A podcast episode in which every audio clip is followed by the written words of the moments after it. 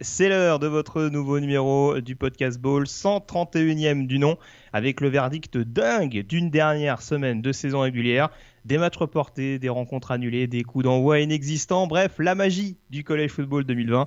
Euh, plus sérieusement, on parlera d'Ohio State reçu 5 sur 5, de Florida recalé euh, du carré VIP, ou encore du nouveau Black Sunday qui n'a pas épargné les plus grandes coqueluches de ce podcast ou comme Morgan Lagré, rédacteur et fondateur du site The Blue Pennant, les appelle, les pochetons.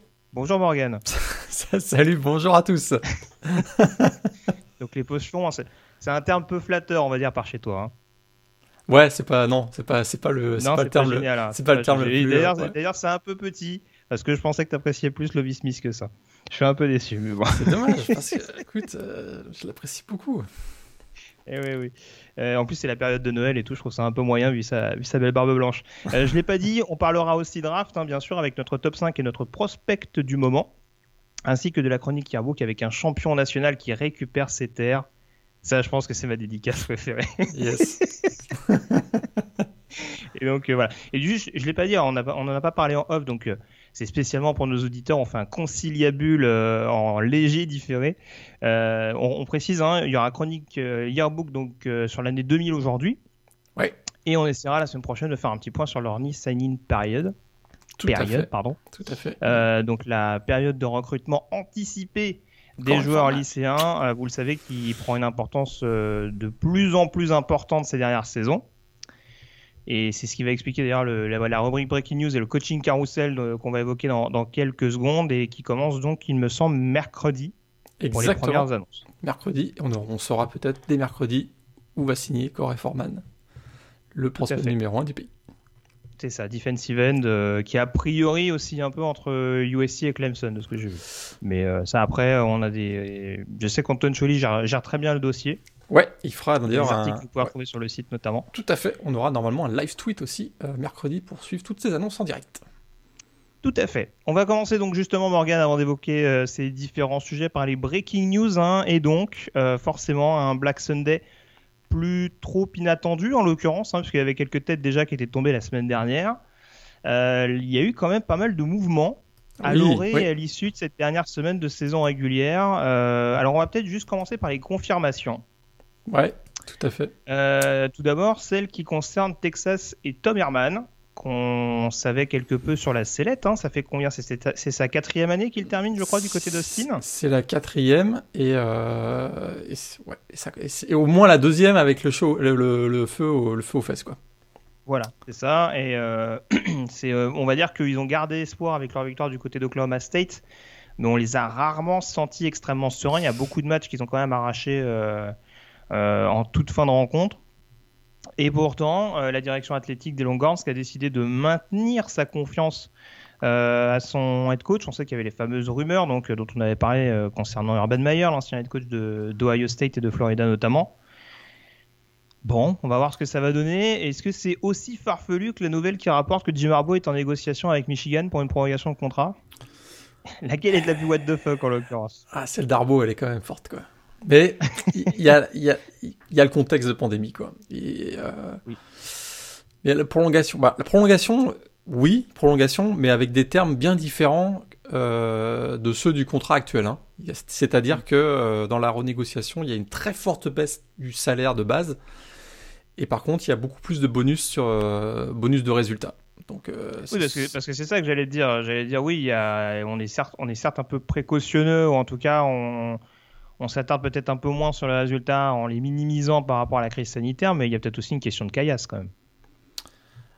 Il y, a, beaucoup qui est question de caillasse quand même. c'est quand même, euh, quand même souvent ça. Et puis je dirais que pour Texas, euh, on a pour Texas et Herman, il y a ça aussi. Hein. C'est sûr que bon, c'est un excellent recruteur, donc euh, on n'a peut-être pas envie comme ça à trois jours du early signing day d'aller euh, ouais, d'aller d'aller virer son coach. D'ailleurs, Auburn, on va en reparler tout de suite. Ça va être quelque chose d'assez intéressant à suivre cette euh, cette période de recrutement. Mais Oui, pour Michigan, ils visent, voilà, ils misent sur le sur la stabilité. Euh, ça recrute pas si mal que ça du côté de Michigan, même si on s'attendait à mieux. Ils ont toujours des problèmes au poste de quarterback, mais euh, ça reste quand même, euh, voilà, il est emblématique, hein, Jim Marbeau, mais bon, il a pas signé. Il y a des négociations. Pour l'instant, c'est pas c'est pas re-signé. Par contre, du côté ouais, de, de, de, Texas, on sait que Tom Herman, à moins vraiment d'un revirement de situation assez rocambolesque, il devrait, il a été confirmé par le directeur athlétique qu'il restera en 2021. Quoi. Oui, c'est ça, parce que ça reste quand même deux des signatures les plus excitantes de ces dernières années. Ouais. Il y a peut-être aussi dans la volonté de se dire non, mais vous inquiétez pas, c'est pas qu'un feu de paille, c'est juste que ça prend un peu plus de temps que prévu. Voilà, euh, on peut, on peut aussi être, euh, voilà, être enthousiaste en se disant ben, un peu de stabilité, c'est-à-dire qu'on a tellement décrié les, euh, les coachs. Voilà, les coachs qui se font virer au bout de 2-3 années, là on se dit bah les résultats sont pas aussi bons que ceux qu'on attendait, mais on y croit toujours et on croit à la méthode, on croit aux valeurs que représente, que, porte le coach. Bon, écoute, euh, voilà, on mise sur la stabilité. Je pense qu'on connaît pas toutes les raisons, mais, euh, mais c'est certain que euh, l'aspect financier est très important là-dedans. Alors on va parler des changements de coach justement, parce qu'on parlait de stabilité, c'est dommage, c'est ce que commençait à connaître Arkansas State, hein, qui avait donc connu trois head coach entre 2011 et 2013 avec euh, justement euh, un coach dont on va parler tout à l'heure, euh, en l'occurrence Gus Malzahn, qui était compris dans, dans ce trio-là. Depuis 2014, ils avaient donc Blake Anderson aux commandes. Blake Anderson qui a donc été signé, enfin qui en tout cas file du côté de l'État de l'Utah pour coacher les Utah State Aggies et pour prendre la place de Gary Anderson. C'est bien, c'est pratique, il passe de Anderson à Anderson. Mm-hmm. On s'embête pas trop du côté d'Utah State. Mais euh, voilà, assez logique quand même, vu, vu ce qu'il a construit quand même du côté des Red Wolves ces dernières saisons. Euh. Est-ce que c'est vraiment un upgrade? Je m'interroge. Hein. On voit que la Sunbelt euh, depuis deux ans. ah oui, par rapport à ça, non mais ça, oui. Par contre, c'est une régression d'un point de vue conférence. Je suis d'accord avec toi. Après, d'un point de vue programme, peut-être qu'il aura un peu plus les coups des franches à Utah State, même si bon, sur la côte ouest, va falloir, va falloir bagarrer. Ouais. C'est ouais, je suis pas, j'ai pas été moi quand, quand j'ai vu la news, je me suis pas, puis j'ai lu un petit peu sur le contexte, j'ai pas ressenti vraiment, voilà, franchi. Il a pas, à mon sens, il a pas franchi un palier. Euh, ouais, je sais pas. Peut-être qu'on sait. Bon, on sait aussi qu'il y a un contexte hein, à Arkansas State. Il a vécu, on si vous le savez pas, mais il, a vécu, il a vécu un drame familial. Il avait vécu un drame familial très important l'année dernière. Peut-être qu'il a besoin de tourner la page, quitter un peu le contexte. Euh, de, de l'Arkansas pour voilà, rebondir ailleurs. Il y a, y a, peut-être peut ça aussi. Alors du coup, j'aime bien les comparaisons en ce début d'émission. Qu'est-ce qui t'excite le moins alors, Blake Anderson à Utah State ou Bud Jones qui le remplace à Arkansas State? Alors Bud Jones, c'est quand même euh, une bonne grosse blague. Et, du côté d'Arkansas State, Winner of Life, on le rappelle. Ah, Winner of Life. D'ailleurs, oui, je, l'avais tweeté ça. Au moins, ils sont sûrs d'être champions of Life pour l'année prochaine. Ils ont un titre assuré déjà du côté d'Arkansas. Euh, si vous si vous voyez pas du tout de quoi on parle, faites vos recherches, vous allez comprendre. vous allez comprendre. Malheureusement, les fans de Tennessee s'en rappellent. Ils s'en rappellent très bien du côté de Tennessee, absolument. Et ce qui est très drôle, c'est qu'il signe Bud Jones 24 heures avant que Gus Malzahn soit disponible. Ça, ça, ça me fait bien marrer. Je pense qu'entre les deux. Tu penses qu'il serait retourné à... Tu penses qu'il serait vraiment retourné à Arkansas State, Gus Malzahn, vu l'ego du bonhomme? Pourquoi pas Pourquoi pas En tout cas, Bud Jones, euh, Bud Jones euh, bah, on sait, hein, euh, depuis Depuis son passage à Tennessee, il est passé du côté d'Alabama, etc. Mais c'est sûr que sa dernière, euh, sa, dernière expérience à Tennessee, ça n'a pas été un grand succès. Quoi. Avant, avant Tennessee, c'était quoi? C'était Cincinnati Cincinnati, ouais, Cincinnati. Et euh, attends, il avait fait autre chose aussi avant Cincinnati. Il a fait Central Michigan. Central Michigan. Oui, c'est ça, c'était Central Michigan dans la MAC, exactement. Hmm. Donc, bon. Euh, ouais, on, on, va voir. Après, c'est pas encore une fois, c'est pas, c'est peut-être un coach qui, pour qui le costume est un peu trop grand dans une grosse conférence comme la SEC, mais qui dans des, dans des conférences un peu moindres peut éventuellement euh, mettre sa patte. Hein. Ah, on lui souhaite en tout cas. C'est jamais. On, voit, on voit qu'avec un coach comme McElwain, par exemple, euh, bon, il faut peut-être, rester un peu à sa mesure. Peut-être que Buzz Jones a besoin de, a besoin de ce genre de registre. Hein. Absolument, et on lui souhaite que ça réussisse. peut-être que une réussite euh, dans la Sunbelt, ça lui ouvrirait, de nouveau une place en Power 5. Mais, euh, mais ça n'étonnera personne, les assistants de Nick Saban ont la cote. Hein. Ou en tout cas, les actuels ou anciens assistants de Nick Saban, comme d'habitude, euh, ça a souvent la cote. Et, euh, Absolument. Bon. Voilà, c'est soyez pas étonnés si concernant les postes qu'on va évoquer, il y a des, y a des anciens ou actuels collègues de Saban dans le lot. Euh, ce sera à voir. Euh, les postes justement qui sont, alors juste euh, des postes qui ont été comblés euh, pendant le week-end. Euh, je sais qu'on a un nouveau coach du côté de South Alabama, Euh, puisqu'on l'avait dit la semaine dernière, c'était Monsieur Campbell, j'ai oublié son prénom. Euh, ouais, tout Tiens. à fait, qui a été remplacé par. Kane Womack, me Ouais. semble-t-il. Tout à fait. coordinateur défensif d'Indiana. Et quand on, quand on se rappelle de la belle prestation, notamment sur le terrain de Wisconsin euh, de la part des Oilers, c'est pas, c'est pas illogique. trouve ça euh, intéressant. En l'occurrence. Ouais, je trouve ça Ouais. intéressant. Absolument. Ouais, très très clairement euh, à voir. C'est pas eux qui avaient, c'est pas, il était pas Indiana, Kellen Deber aussi, euh, sur le nouveau coach de. Fresno? Euh, Kevin de Beurre, est-ce qu'il est passé Parce que parce que par deux là aussi? J'ai l'impression que oui, effectivement. C'est quoi, on va, on peut rechercher aussi. Et puis, euh, ouais, donc euh, on voit que ça, ça, bah, comme on l'avait dit, hein, ça, bouge, euh, ça bouge avant le early day. C'est ça. Ouais, donc très clairement, c'est donc Dewama qui, rejoint donc South Alabama et donc la Sun Belt. hein, là aussi, léger upgrade quand même. Hein, passer de la Big Ten à la Sun Belt, c'est quand même pas rien. Euh, et puis alors donc justement euh, des postes où il y a des coachs qui ont été renvoyés ce week-end. Alors c'est le cas. Je vais prendre un petit peu euh, au niveau crescendo. On a donc Lovie Smith qui n'a pas survécu à cette saison. La Ouais. Clémence n'a pas été présente du côté de Champaign. Non. Euh, départ d'Illinois, alors que pourtant euh, il y avait du bon et du moins bon, certes, mais il y a eu quelques sursauts d'orgueil, je pense au match à Rutgers notamment. Ouais, un bowl l'année dernière. Tu te souviens que euh, Mhm. en août 2019, il avait dit, il avait annoncé cette année on fera un bowl. Tout le monde s'était moqué de lui. Ben en fin de saison, ils avaient fait un bowl en battant Wisconsin. Tu te souviens l'année dernière. Donc là, il y a un bilan. Bon, c'est sûr que son bilan sur 5 ans, c'est 17-39. Oui, non, mais la saison est pas Bon. bonne, mais bon, après, euh, faut pas oublier qu'il perd. euh, Il y a c'est Ramon Bonner, je crois, Ouais. son, son running back titulaire qui, euh, qui opt-out avant le début de la saison. Bon, c'est, on se rappelle que l'année dernière, c'est son defensive end star qui a eu un accident ou je sais plus trop quoi, donc euh, bon, il n'y a pas non plus toujours été gâté par les événements, donc euh, c'est un peu. euh, Mais ouais, je pense qu'ils veulent, tourner une page. Puis euh, les noms qui, euh, qui, ont, qui ont été cités là dernièrement sont. euh, bah, on parle de Brett Bielema, retour, Oui, euh, je retour pour lui dans la Big Ten. Puis on parle aussi de Joe Morehead aussi pour un retour dans la Big Ten, le coordinateur offensif de Oregon. J'ai vu Sean Lewis aussi, le coach de Kent State, euh, il me semble, dans le Ouais. dans l'équation. Euh, si on grimpe un petit peu du côté d'Arizona, on, on va teaser tout de suite, hein, parce que du coup, ça n'avait pas de conséquences sur, le, sur le, la finale Pac-12. Euh, Kevin Sumlin qui a pris la porte, ça aussi, ça lui pendait un petit peu au nez, on en parlait en début de saison. Et il a marqué le coup. C'est le moins qu'on puisse dire. Euh, match qui se jouait sur le terrain des Wildcats, euh, qui recevait donc Arizona State, et euh, deux équipes qui n'avaient donc au- aucune victoire cette saison. Mais bon, Arizona avait joué 4 matchs, Arizona State 2 de mémoire. Et ben une belle victoire des Sun Devils, 70 à 7 sur le terrain d'Arizona. Je pense que c'en était trop pour la direction athlétique. Alors je sais pas si son destin était scellé d'emblée, mais en tout cas c'est pas un résultat qui a joué en sa faveur. Euh, non, c'est pas un cas joué en sa faveur. Je, je pense que ça faisait 14-0 au bout d'une minute, si je me souviens, si je me souviens bien.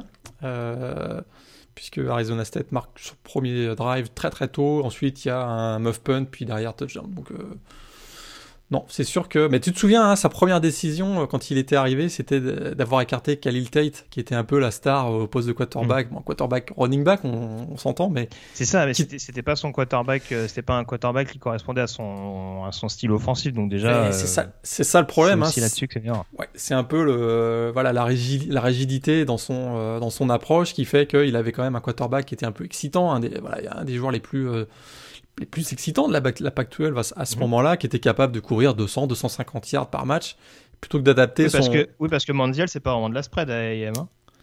Euh, non pas vraiment tout à fait donc euh, oui mais bon je trouve qu'il aurait pu davantage utiliser il avait peut-être à peu près le seul playmaker qu'il avait dans son équipe il l'écarte d'entrée donc c'était quand même assez, Oui, assez non, curieux comme choix c'est- dans cette idée-là que je Ouais. dis ça. Ouais. C'est que justement, il aurait pu s'adapter comme il l'a fait du côté de College Station. Ouais. Tout à fait. Comme ça, et en l'occurrence, ça a pas vraiment été le cas. Et donc il, il est un peu mort avec ses idées quoi. Et euh, c'est sûr que là le 77 pour terminer, voilà, c'était un peu trop là. Je pense qu'à un moment donné, euh, faut dire stop. C'est ça. On va pas faire une liste de candidats sur chaque équipe, mais il me semble avoir vu circuler un petit Brent Brennan. State. Brennan, voilà, parce que bah voilà, c'est tout ce qu'il a fait du côté de San- Jose State, mais euh, peut-être que le coach de Navy, hein, on commence à le dire. On sait qu'il y a une bonne connexion entre l'Arizona et, euh, et le- il y a un pipeline avec avec Hawaï. Donc, euh, ça fait un peu peur hein. quand on voit les équipes spéciales de Navy, j'ai un peu. ah oui, et bien pour le coup, Sumlin, Numatalolo, c'est pas le même délire en termes de mentalité offensive. Hein. Mais bon, après. Euh, non, tout à fait. Ça, ça peut se tester, hein. écoute, euh, à voir en l'occurrence. Euh, qu'est-ce qu'on. Bah, du coup, l'autre nouvelle, forcément, c'est le licenciement, t'en parlais tout à l'heure, de Gus Malzahn. Ouais, celui-là. Départ d'Auburn, qui va coûter très cher donc au programme. Je crois que tu avais fait circuler, c'était 21 millions, je crois, d'indemnité 21 millions, euh, 500, 21 millions 500 000 dollars d'indemnité de départ. La moitié à payer dans les 30 prochains jours. Voilà, et ensuite tout le reste sur 4 ans. Dans une valise. Ouais, tout le reste, voilà. Et les, et les, euh, les 10 millions et quelques en plus euh, à payer sur 4 ans. Hmm. Bah, c'est, euh, voilà, on est dans le monde de la, de la SEC, quoi. C'est-à-dire que ça leur fait pas peur. C'est. Écoute, euh, son bilan, hein, 68-35, euh, champion de la SEC en 2013, l'année où ils ont fait finale nationale. De nouveau champion. miracles, ouais. Ouais, l'année des miracles, exactement. De nouveau champion de la, la, division SEC West en 2017, mais c'est pas suffisant, quoi. Hein. On sait que euh, Auburn a des ambitions de rivaliser chaque année avec Alabama, et puis c'est vrai que depuis 2, 3, 4 ans, il y a du mal à développer au poste de quarterback. Hein. On voit que Bonix, qui est un 5, et un 5 étoiles, il il joue pas à toute dans la dimension qu'on s'attendait qu'il est. Et, euh, et puis euh, et puis voilà, ils sont pas du tout, euh, ils sont pas du tout, ils regardent pas les yeux dans les, ils sont pas, ils jouent pas des yeux dans les yeux avec Alabama, pas du tout du tout. Et ça c'est, je pense que du côté d'Auburn, c'est ce qu'on va vouloir apporter. Maintenant, le remplacer par qui? Parce que là, il va falloir aussi, on parlait d'upgrade tout à l'heure, il va falloir avoir un upgrade. Il a quand même, j'ai vu la, la, stat passer hier, c'est 8 années face dans la ACC il a un bilan de 3-5 contre Nick Saban et Alabama. Mais c'est ça, et surtout 5 défaites de suite. Euh, pas de 5, non, pas 5 défaites de suite. Ils ont gagné. J'ai vu, eh, il, me semble, ils ont gagné l'an dernier. En 2019, ils ont gagné contre Alabama.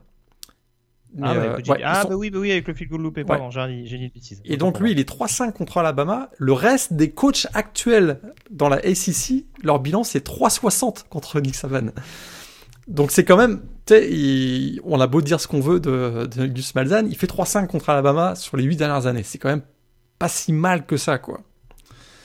Donc euh, l'upgrade. Est-ce qu'il y, a de la constance? Ça c'est autre chose. Mais il n'y a pas de constance. Oui, ça va pas être simple.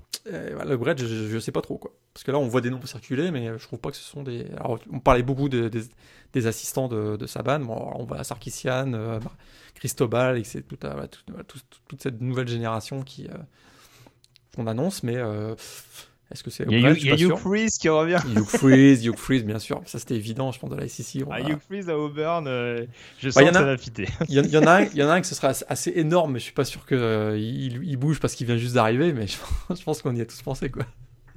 Len Kiffin, ça serait extraordinaire, quoi. Ah, bah oui. Bah ah, ça, ça pourrait nous donner un Iron Ball de, de fou furieux, Mais non, non, il y a un nom que je trouvais pas mal.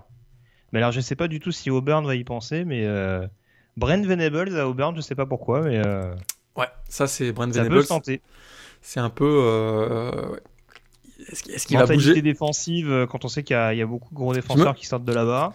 Je me demande euh, si... Très bon recruteur, euh, bon. Ouais, mon scénario, je pense, le scénario que j'imagine pour lui, c'est que si, si Dabo Sweeney, à un moment donné, finit par accepter une offre de la NFL, il partirait à ce moment-là. Soit il reprendrait Clemson, ou soit il partirait ailleurs. Mais mais tant, tant que Dabo Sweeney est, à Clemson, j'ai l'impression que les deux, ils vont rester ensemble. C'est un peu mon, mon, intuition. Donc en tout cas, il y a cinq postes à l'heure où on se parle euh, de head coach qui sont à pourvoir. Donc on l'a dit, Auburn, Illinois, Arizona, avec les possibles candidats qu'on évoquait tout à l'heure. Les deux autres postes, c'est euh, Louisiana Monroe, peut-être le plus PD5, et, du coup, et Vanderbilt, euh, avec du coup, ça je sais plus si on l'avait dit euh, pendant l'émission, mais la petite possibilité Clark Lee, euh, coordinateur défensif de Notre-Dame, hein, qui est un dont, dont Vanderbilt est, est l'alma mater, comme on aime dire là-bas, donc le programme ouais. euh, euh, où il a fait ses études, donc euh, à surveiller. Mais du coup, voilà, c'est ces cinq programmes en l'occurrence qui cherchent un coach aujourd'hui. Euh, on en vient aux nouvelles qui concernent les joueurs, avec notamment le portail des transferts. Deux nouvelles importantes cette semaine. Elles concernent tout d'abord Mackenzie Milton. Il me semble qu'on en avait parlé lors d'un précédent oui, podcast. Oui, oui. Son départ de euh, UCF, on évoquait la possibilité des retrouvailles avec Scott Frost et Nebraska. Et bien finalement, euh, Milton a décidé de rester dans l'État de Floride. Ouais, rester euh, près de voilà près de sa Floride, même si on sait que lui, il est pas, originaire de Floride puisqu'il est, vient d'Hawaï, mais effectivement, il reste en Floride il va sur la côte ouest floridienne, donc du côté de donc des Seminoles de, Florida State. on rappelle, un deux fois deux fois meilleur joueur de la conférence AC 2017-2018, presque 10 milliards en carrière, 92 TD, mais il n'a pas joué depuis 2018. Donc on va voir, c'est sûr que c'est peut-être une, une, possibilité le poste est un peu un rival pour Jordan Travis et euh, ouais, il y a un peu plus Il y a un peu plus d'ouverture, c'est vrai, du côté de du côté de Florida State, mais il y a effectivement, tu l'as dit, Shoba Purdis qui me laisse quand même m'interroger sur le choix. Hmm.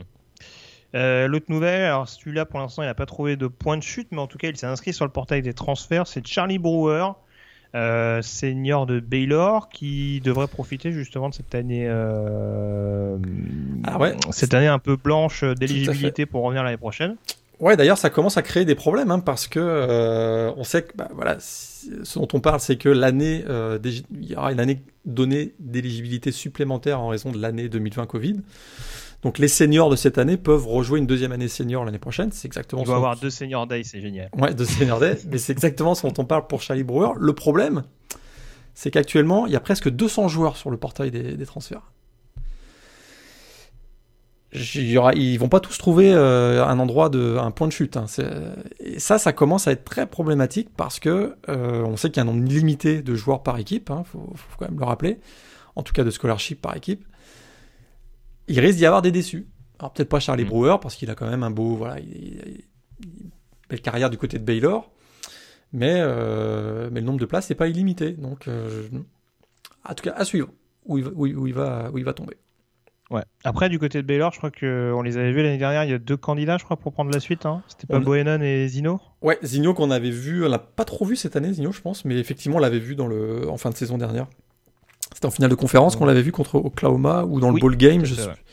Mais effectivement, la finale. Finale conférence. Ok, donc on les on l'avait vu la saison dernière. Donc euh, ouais, pour tenter de relancer le programme, parce que cette année, euh, on s'attendait à ce que ce soit une année de transition pour euh, pour des Varanda, mais ouais, c'était quand même quelque peu compliqué. Et puis des news des bowls également. on savait qu'il y avait des bowls annulés, hein, on en avait parlé notamment. Et ben désormais, la mode actuelle, c'est donc les programmes qui refusent de participer à des bowls.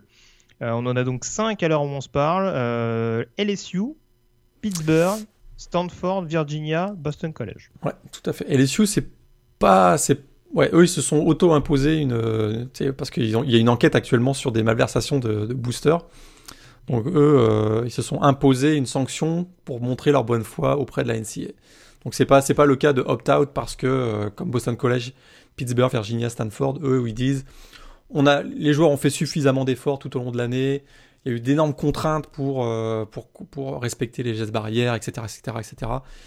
Ils disent, bah là, euh, on, les laisse, on les, on les laisse respirer un peu et retrouver leur famille pendant le temps des fêtes, quoi.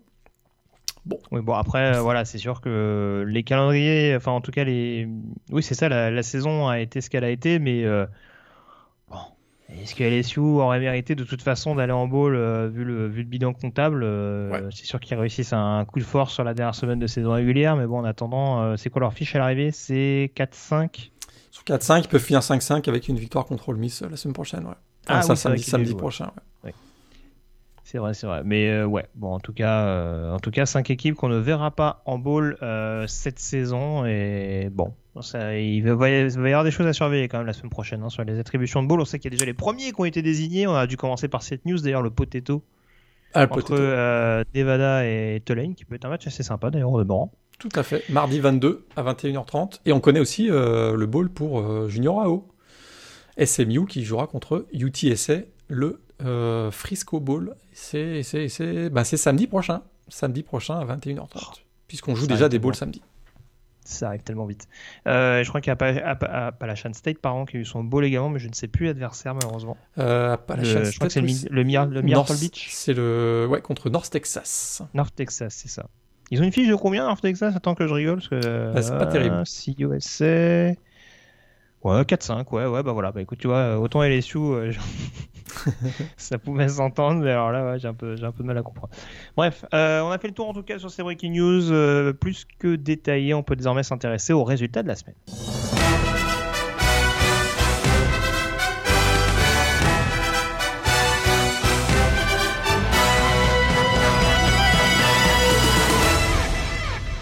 Et on commence d'emblée, Morgan, par le targeting de cette semaine, je crois qu'on envie de dire, c'est obligatoire. Euh, cette contre-performance dans la sec de Florida, Florida qui recevait donc LSU et qui a trouvé moyen de se prendre les pieds dans le tapis, défaite 37 à 34 des Gators, euh, un visage qu'on n'avait plus l'habitude de voir du côté de Gainesville, que ce soit offensivement et défensivement. Ils étaient très largement favoris avant le coup d'envoi, plus de 20 points euh, par les bookmakers à Las Vegas. Je dirais que cette défaite, elle est peut-être pas aussi gênante que celle de 2013 euh, contre Georgia Southern, si, tu t'en souviens, mais pas loin. Pas loin parce que l'équipe de LSU était quand même très très diminuée, euh, privée de très nombreux euh, joueurs, hein, des opt-out, des blessures. Juste avant le match d'ailleurs, on apprend que Derek Stingley ne jouera pas, hein, qui, qui, était à peu près leur seul cornerback vedette dans l'équipe. Ils arrivent au Swamp avec 65 joueurs seulement, dont 54 scholarships seulement. C'est vraiment largement en dessous d'habitude, on va dire. Et euh, bon, ils perdent aussi en cours de match. Et la après, après qu'il ait réussi un pick six, il se blesse. Il y a l'expulsion de Cordal Flotte, autre defensive back en cours de match pour targeting. Enfin, il y a Ward qui est catastrophique. ouais, et, et, et, et, je rappelle qu'il démarre le match avec un quarterback true freshman, Max Johnson, qui n'a pas joué un seul match, euh, enfin qui avait joué quelques petits bouts de match par-ci par-là, mais aucune titularisation. Tout ça, ça se passe au Swamp, dans un senior night hein, quand même, senior day pour, euh, pour Florida. Euh, et il passe à travers. Alors oui, il y a le brouillard, on va en reparler du brouillard, mais il y a le brouillard en deuxième mi-temps. Mais malgré tout, c'est quand même une contre-performance et ça démontre encore une fois que faire une saison toute une saison en collège football avec un haut niveau, c'est très très difficile. Et on sait que chacune des équipes va avoir un match, un match où ils vont passer à côté. Alabama, c'est contre Ole Miss en début d'année.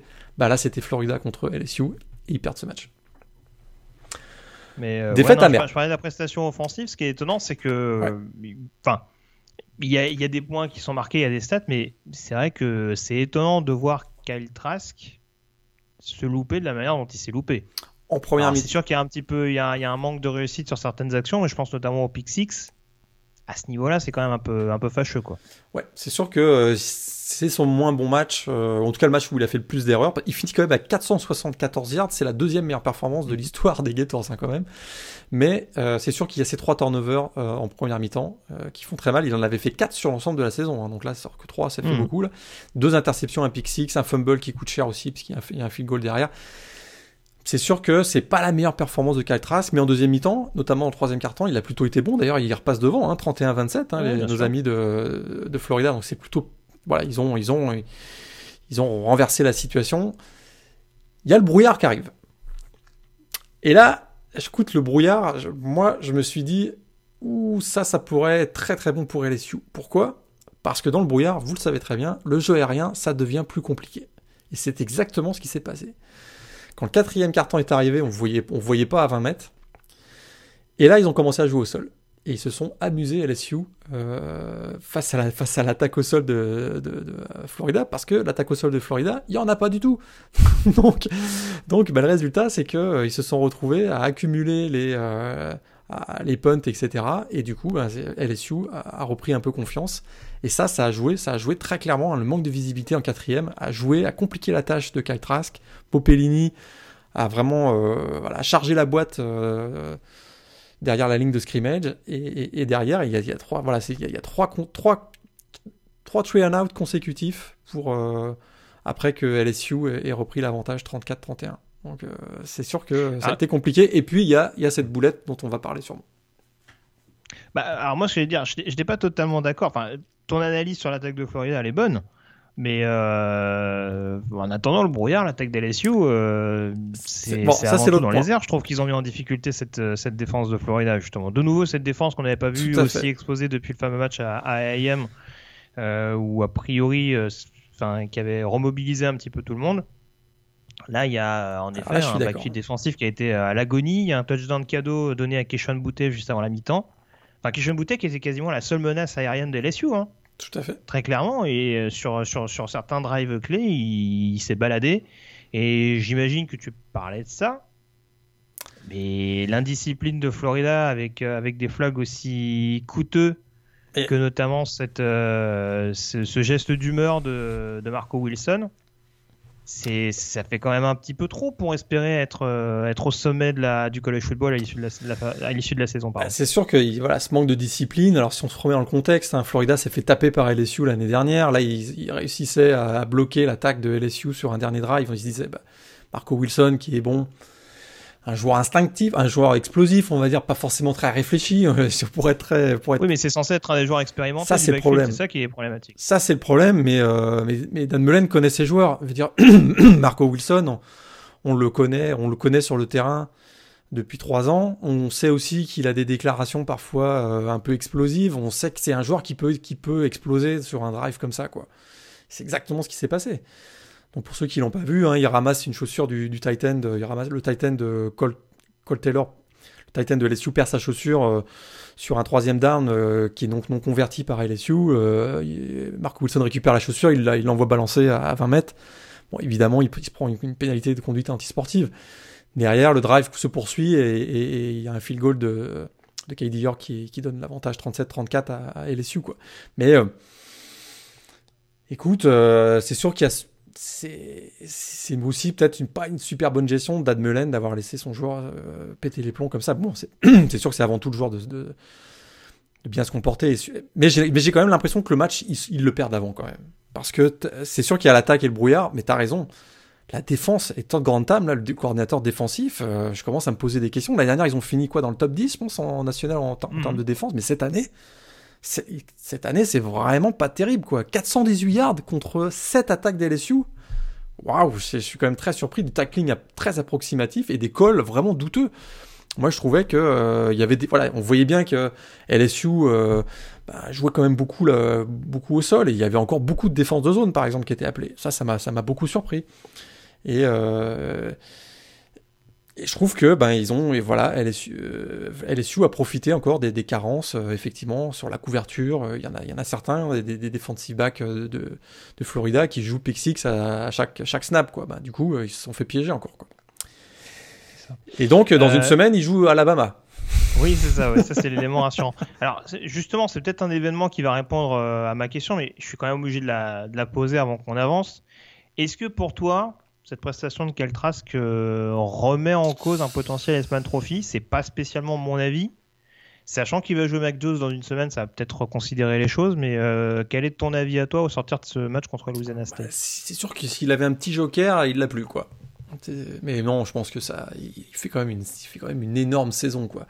Le seul hmm. problème, c'est que il y a le, ce qu'on appelle le biais de récence, c'est-à-dire que au moment du vote, on se souvient plus des dernières prestations que de celles qui remontent un peu plus loin. Quoi. Ça, c'est vaut mieux faire un mauvais match au mois de septembre qu'un mauvais match au mois de novembre. Ça, on le sait toujours. Euh, mais c'est, ouais, mais comme je disais, c'est possible que pour mettre tout le monde d'accord, euh, on se dise bon, il y en a un qui a été plus impressionnant en finale de, de conférence oh, sec, euh, c'est à lui qu'on va le donner. C'est sûr que celui qui va faire le meilleur match samedi aura très très forte chance de gagner le S-Man. D'ailleurs, faut pas écarter Devonta Smith non plus, hein, mais oui, mais, effectivement, euh, non, je pense pas que ça ait complètement ruiné la, possible, les chances de, de Kyle Trask pour avoir le S-Man. Non, je pense pas.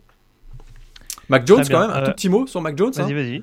Bah, J'avais parlé d'Alabama qui a déroulé encore du côté d'Arkansas. Ouais. ouais, juste un tout petit mot sur Mac Jones. Ils ont peut-être trouvé leur quarterback à LSU. Je l'ai trouvé euh, en contrôle. Il ah, tu parlais de Max Johnson alors Qu'est-ce que j'ai dit? J'ai dit Mac Jones. T'as dit Mac Jones, c'est pour ça que je comprenais pas. excusez-moi, Max Johnson, excusez-moi. Mac Johnson, le fils d'ailleurs de Brad Johnson, hein, qui avait l'ancien ah quarterback NFL. Du Super Bowl.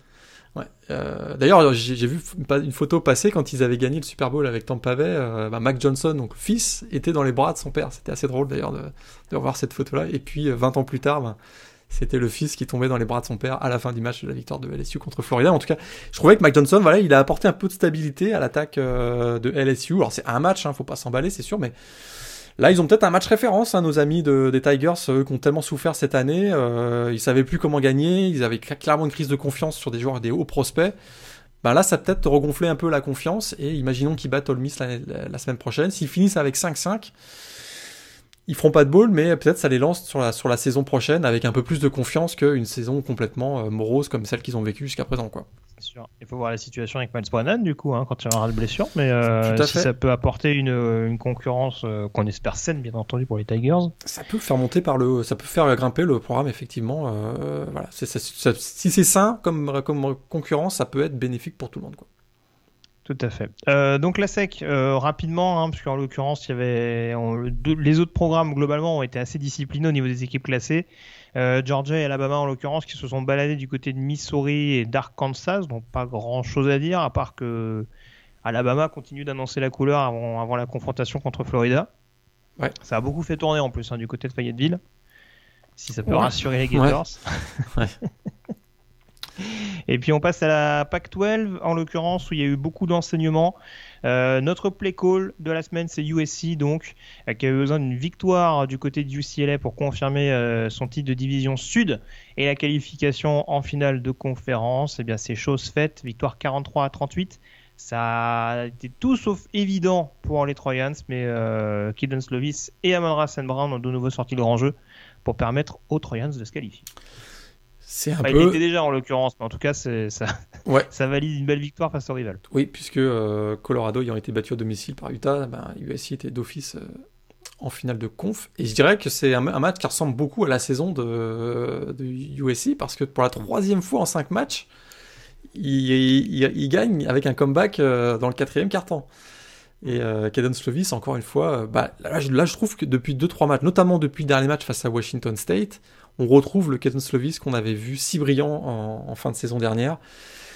Et écoute, euh, bah c'est lui qui a donné, euh, qui a, donné la victoire finalement avec un dernier drive euh, superbe et une passe de, touchdown pour Amon Saint Brown. Puis ils ont, quand même, bon, c'est vrai qu'ils ont bien fini, 33 points en deuxième mi-temps, mais quelle première mi-temps horrible. Ils étaient menés 28 à 10 et très clairement, on, on avait l'impression que ça allait jamais s'arrêter. Je trouvais que Dorian Thompson euh, Robinson a été vraiment excellent. Il a franchi un cap lui aussi et je trouve qu'il le quarterback de, UCLA, il, vraiment il, fonctionne très très bien dans le, dans le style de jeu de, Chip Kelly et ça marchait vraiment très très bien. 28-10 euh, encore une fois, on se disait waouh c'est USC ça y est ils vont passer à la trappe. En, deuxième mi-temps ils ont été euh, ils ont été beaucoup beaucoup plus disciplinés. Ils ont surtout su, exploiter hein, vraiment les faiblesses du backfield défensif, très expérimenté du côté des Browns. Et du coup, euh, bah, on a vu euh, Drake London, euh, on a vu Tyler Vaughn, Saint Brown, etc. Et aussi, USC, je trouve, a été aidé par son jeu au sol. Hein, Vavae Malapeai a été bien meilleur en deuxième mi-temps aussi, donc c'est plus équilibré. Et on a vu qu'il y avait quand même un, niveau de différence entre les deux équipes, mais c'est pas passé loin. Et pour UCLA, c'est une défaite, voilà, un peu comme tout au long de la saison. Et pour c'est une défaite sur laquelle ils peuvent quand même construire aussi, je trouve, quoi. C'est assez... ça, on se répète semaine après semaine. En tout cas, c'est peut-être moi qui c'est peut-être moi qui découvre l'eau chaude, mais euh, ils, ont un tight end sympa a priori à UCLA. Hein. Greg Dulcich, euh, on risque d'en reparler. On risque d'en reparler. Je pense qu'il est. C'est un sophomore lui ou un. Une sophomore. Ouais. Sophomore, ça. Euh, sympa le coup. Ouais, je pense qu'on va en reparler. C'est ça. 80 yards de moyenne sur, sur, les matchs de saison du côté du UCLA. 3 TD, c'est bon. Ça, ça, peut être des bonnes bases sur lesquelles construire. en l'occurrence, donc à voir. Qui aussi reste invaincu. Mhm. Jouera sa finale de conf, euh, c'est vendredi prochain contre Washington. Ouais. Est-ce qu'ils reviennent en course pour une place en playoff? Posons la question tout de oula. suite. Oula, oula, oula. Tu, veux poser la question maintenant? Bah, juste, déjà juste déjà contextualiser, parce qu'en effet, Washington s'est qualifié. On attendait cette finale de la division Nord contre Oregon qui a jamais eu lieu. Euh, on va dire que c'est un peu une qualification par défaut en l'occurrence pour Washington, hein, euh, dont en plus il me semble le report est, enfin qui est à l'origine il me semble du report, hein, parce que c'était des cas du côté du, campus de Huskies. Donc on a dû on a dû apprécier du côté d'Oregon, mais euh, en tout cas ouais, euh, je pense que USC est largement favori sur cette finale. En tout cas de ce qu'on a vu c'est des, deux derniers matchs de des joueurs de, de Jimmy Lake. Après, bon, les playoffs, euh, ça me paraît quand même un peu léger pour répondre à ta question. Hein. Comme tu l'as dit, euh, il y a quand même trois matchs où ils passent un peu, un peu sur le fil du rasoir, dont un match à Arizona, qui, je le rappelle, a pris 70 à 7 ce Tout à fait. Ouais. Ils auront, ils auront le même bilan qu'Ohio State, a priori. Oui. Ah, c'est pas beau ça. je vois pas ce que tu veux dire. je sais pas, je dis ça comme ça. Ah, c'est pas beau. On va en parler d'Ohio State justement. Euh, on, va, faire un petit tir groupé hein, sur, les autres, sur les autres conférences que il n'y avait pas trop d'enseignements euh, majeurs, euh, en tout cas d'un point de vue conséquence sur les finales de conférence ou sur les playoffs. juste évoqué donc dans la Big 12, on a Oklahoma State qui finit en beauté sur le terrain de Baylor, victoire 42 à 3 avec notamment une grosse prestation de la part de Dylan Stoner.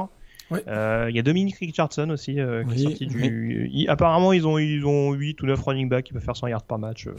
tranquille. Les doigts dans le nez. Desmond Jackson se blesse, c'est pas grave, vous inquiétez pas, on gère.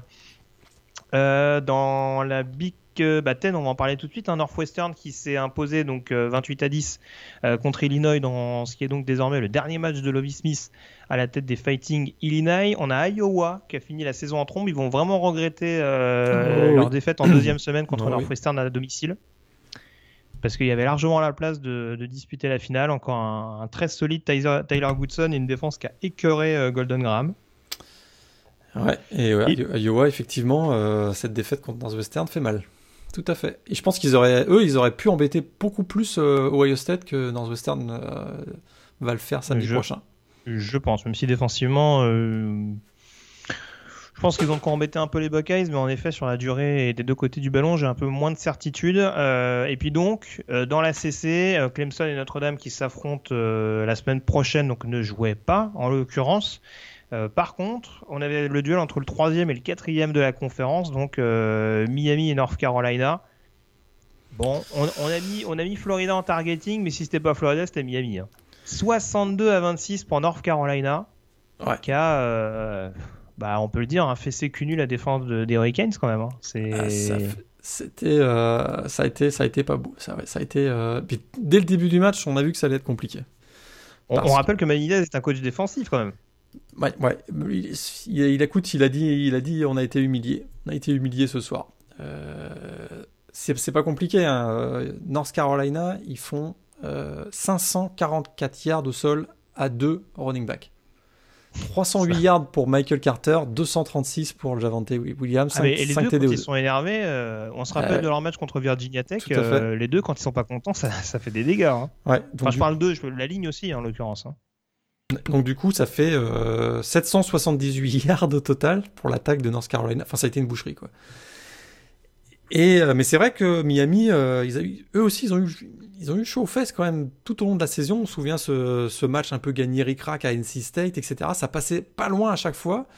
Bah là, ça a craqué, puis ils sont pas fait semblant. Hein. Ils sont pas fait semblant parce qu'ils sont passés vraiment bien à côté. On voit que euh, c'est pas une équipe qui peut encore tenir sur l'ensemble d'une saison. Euh, qui peut tenir la route quoi. C'est-à-dire que la deuxième vague défensive, ça a été compliqué, très très compliqué. Et ah, en euh, termes de plaquage quoi. En termes de plaquage, c'est ça. C'est des bases quand même. Ouais. Là, on voit que, on voit qu'ils ont encore, ils ont encore du chemin à faire pour pour venir chatouiller Clemson euh, dans la conférence ACC. Quoi. Du coup, on est d'accord, Miami, le bowl majeur, t'y crois encore ou cette prestation pour toi, ça, ça annule tout? bah, J'ai l'impression que là, ça va être compliqué, quoi. Ça va être très très compliqué. Ils ont deux défaites cette saison, mais faut voir les défaites. Hein. Bah, encore, encore à Clemson, ils perdent.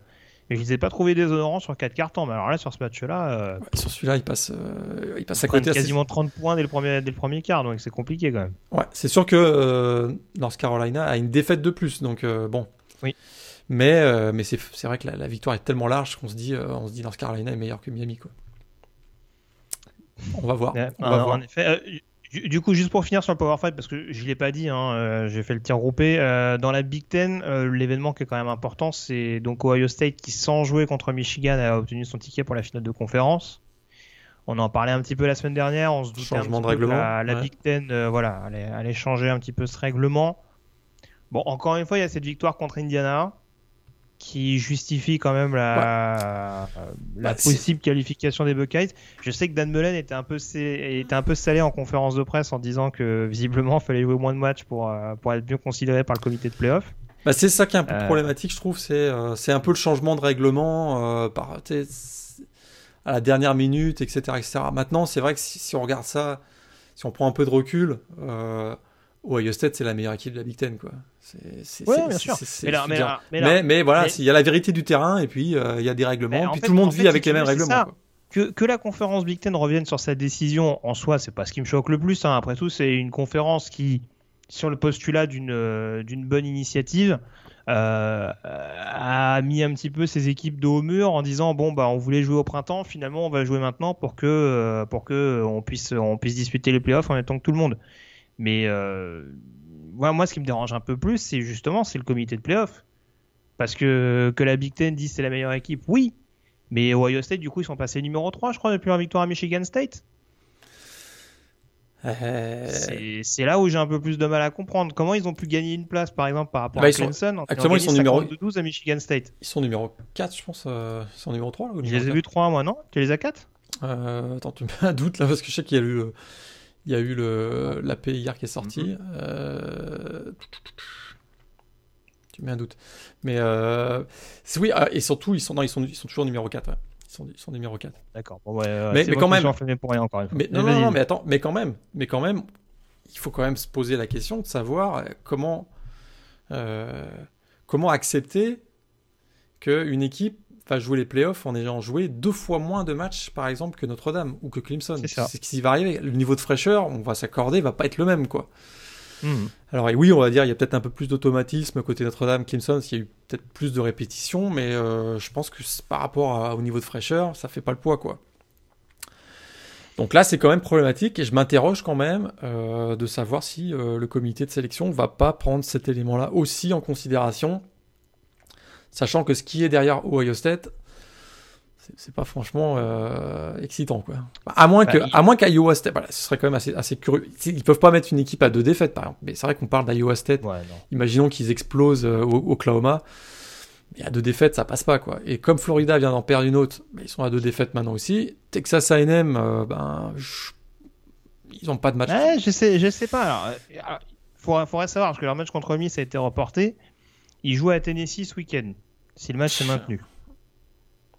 C'est pas extraordinaire, hein, je vais pas te dire le contraire, mais euh, si AM fait une belle prestation et que. euh, Mais encore une fois, tu sors Clemson ou Notre-Dame par rapport à AM C'est, Ben, compliqué. hein. Ouais, parce que je, je, ouais, je, je vois pas Ohio State à 6-0 sortir sur Texas AM à 8-1 ou. Enfin, c'est un Ouais, peu. euh, Cincinnati, c'est, c'est, peu probable. quoi. Oui, non, Cincinnati, j'ai du mal à y croire. Déjà, s'ils sont numéro 8 derrière deux équipes à. C'est ça, le Voilà, message- le message était le clair, avant les matchs de ce week-end. C'est pas. Mais ça, j'étais Mais, clair en euh, mettant Cincinnati derrière Iowa State. euh, C'est pas pour les faire repasser à quatrième euh, la semaine prochaine, quoi. Donc, euh, C'est ça. Et il y a fort à parier qu'avec le gros succès de Georgia du côté de Missouri, ils vont les faire repasser devant. ils risquent de, ils risquent de passer devant. Donc, ça, c'est... Donc là, on se dit, euh, bah, Ohio State, ils ont bien joué le coup, quoi. Ils ont bien joué le coup. Ils ont bien joué le coup parce que, euh, bah, à moins qu'ils, sûr, s'ils perdent contre Northwestern euh, samedi prochain, c'est réglé. hein. C'est, réglé. euh, ils, on se posera même plus la question. Texas A&M passera devant en tout cas- probablement. En tout cas, c'est, jo- c'est joli cette union, euh, cette union ACC sec depuis quelques jours. euh, où euh, parce que, tape, ouais, la SEC, ils se disent, on aura, dès qu'on peut sur Ohio State. Laissez-nous entre nous. C'est beau, cet élan de solidarité euh, est assez touchant, j'avoue.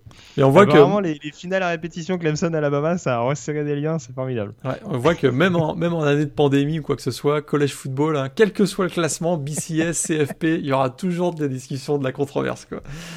C'est ça. Euh, on passe au groupe of five euh, à présent. Alors du côté de la Sunbelt, donc on, est- on connaît la finale. Par contre, euh, Coastal Carolina qui continue de croire éventuellement à un bowl majeur.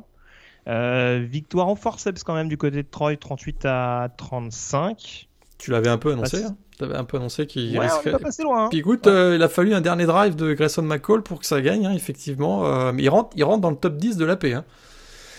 Donc euh, ouais, ouais, à surveiller. Mais euh, bon, j'ai toujours du mal à savoir s'ils vont, ils vont avoir le cran pour rester poli de mettre deux équipes du groupe of five dans les bowls majeurs. Mais je me dis que franchement, s'il y avait une saison pour le faire, autant que ce soit euh, celle-là. On connaît l'adversaire de Buffalo en finale de la MAC. Oui. Euh, Ball State qui affrontait Western Michigan. Euh, match également à gros suspense pour finalement la victoire des Cardinals euh, 30 à 27. Et donc une finale assez logique au final, hein, vu, vu la. On va dire que Ball State s'est bien relancé sur la fin de la saison régulière alors qu'on pensait le- la division acquise pour, pour les Broncos. Ils ont craqué les Broncos. intéressant. Buffalo qui s'est régalé dans le même temps contre Akron, victoire 56 à 7. hein. Ouais, avec encore un jeu au sol terrible du côté de Buffalo. On a moins vu Jared Patterson, mais on a vu les autres euh, pas mal euh, à l'occasion de ce match. Mais pour revenir hein, sur Ball State, euh, Western Michigan, Western Michigan menait 27-13 hein, dans ce match. Et ils perdent 30 à 27. Donc c'est un peu. euh, ouais, ils passent. avec une fin de Ah bah, match sûr, complètement folle d'ailleurs. Ils menaient pas 28-3, on peut pas faire de blagues. tout ça, Non, on peut pas faire de blagues sur le, sur le 28-3, effectivement. Quelqu'un a fait des blagues sur le 28-3 ce week-end? Je sais pas, non, non, non. ouais. Mais alors, c'est ça que j'apprécie, c'est qu'au moins depuis 4 ans, il y a des gens qui sont vraiment d'une euh, d'une discrétion absolue. C'est fabuleux. Euh, au moins, alors la conférence USA, parlons de discrétion absolue. Ouais.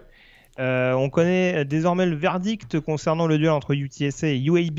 Euh, UAB qui s'est imposé du côté de Rice ce week-end 21 euh, à 16. Et donc, au ratio, c'est bien les Blazers qui prennent le dessus sur UTSA. On rappelle que sur la confrontation directe, UAB s'était imposé. Et donc, UAB retrouvera Marshall qui a vu de nouveau son match reporté contre Charlotte ce week-end. Il y a eu des matchs qui ont quand même été remportés deux fois cette année. Hein. Il, y a, il, y a, eu West Virginia et Oklahoma, Marshall et Charlotte.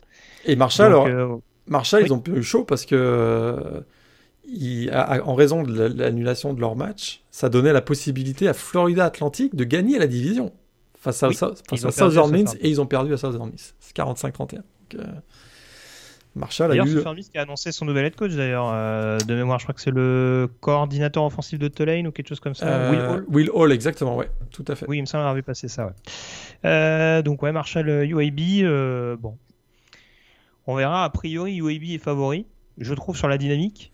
Mais bon, Marshall a fait une grosse saison quand même. Donc, on reste un petit peu sur notre fin après leur prestation contre Rice. C'est peut-être ça qui doit jouer aussi. Tout à fait. Euh, et puis la dernière conférence, que en l'occurrence dans la conférence américaine, il n'y a pas eu de Tulsa à Cincinnati. La dernière conférence, c'est donc la Mountain West. Ça passe pour Boise State, vainqueur du côté de Wyoming 17 à 9. Et puis on s'est fait un petit peu peur du côté de San Jose State. Mais on s'impose face à Nevada, victoire 30 à 20 pour le match qu'on va donc enfin pouvoir voir entre les Spartans et les Broncos. Et incroyable, hein, cette équipe de San Jose State, toujours invaincue. Et euh, écoute, euh, on parlait de, Brennan, leur coach. Les playoffs pour San Jose State Écoute, en tout cas, je m'attends à ce qu'ils soient. Je serais pas surpris de les voir classés euh, dans, le, dans, le, dans, le, prochain CFP ranking. Ce qui bah, serait écoute, quand même. J'ai vu Missouri quand même... classé. Alors là, quand j'ai vu Missouri classé, je suis tombé de ma chaise. Donc euh, bon, pourquoi pas. Donc euh, à voir. Mais en tout cas, oui, écoute, une belle finale de conférence Mountain West. Oui, oui, oui. Non, très Moi, franchement, ça là-dessus, ouais. peu, peu, importe le lauréat sur le, sur le trio, il y, y, a quand même des, des belles équipes. Mais là, c'est sûr que ce sera peut-être il y a des armes en attaque hein, du côté de Boise State, hein, on le rappelle, hein, il y a toujours. Euh, ouais. il, y a, il y a toujours, alors, en l'occurrence, Backmeyer euh, qui est revenu depuis quelques semaines, euh, il y a toujours Olani et, et, notamment Khalil Shakir, leur super receveur, mais là, en l'occurrence, ils ont l'air quand même d'avoir une défense assez solide pour éventuellement contrer l'attaque supersonique des, des Spartans.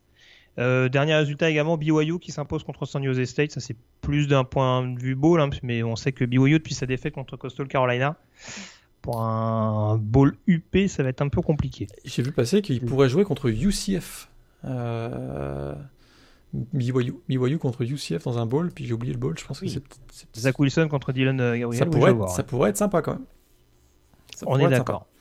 Tes trois matchs justement de la semaine, est-ce que qu'est-ce que tu as retenu? Euh, bah, Florida LSU, c'était quand même un match euh, ultra spectaculaire avec euh, voilà, une fin de match à voir quoi quand même. UCLA USC, à peu près pour les mêmes raisons. Euh, puis euh, moi j'adore toujours hein. UCLA, USC, c'est toujours un grand plaisir de voir ce match-là. Et puis Ball Même State. Si tu voulais pas ouais. le voir, hein, tu peux le dire. Ah bah si, je voulais le voir celui-là, pas de problème. Non, non. tu m'as vendu ton euh, USC, Colorado, tout ça. Je... Ah, écoute, euh, je, suis très content d'avoir vu nous la victoire Nous avons les bandes. Il n'y a pas que les bandes pour ton, pour ton score annoncé euh, de la finale nationale. Là, il y a aussi les bandes pour ça. J'avais expliqué que peut-être ça aurait été plus intelligent de faire USC Colorado, mais finalement, je suis très content de voir US, UCLA, USC. Et puis, je vous conseille de voir Ball State, Western Michigan. Euh, grosse bataille de conférence MAC. Très bien. Euh, bon, bah, du coup, avec ma petite bêtise de tout à l'heure, donc on l'a dit, hein, au niveau du top 4, il n'y a pas de, grand, de grands changements. Bama, Notre-Dame, Clemson, Ohio State au niveau du top 4. Ouais. Et puis derrière, donc euh, Iowa State notamment qui passe devant Cincinnati en 7 position. Enfin, ça, c'était le classement des playoffs. Hein. L'issue de mardi dernier, on essaiera de voir comment ça va être reconsidéré. Sachant que, euh, notamment, je prenais l'exemple d'Iowa State, donc ça joue contre Oklahoma, mais on y reviendra tout à l'heure dans la preview. On peut donc à présent s'intéresser à la chronique draft.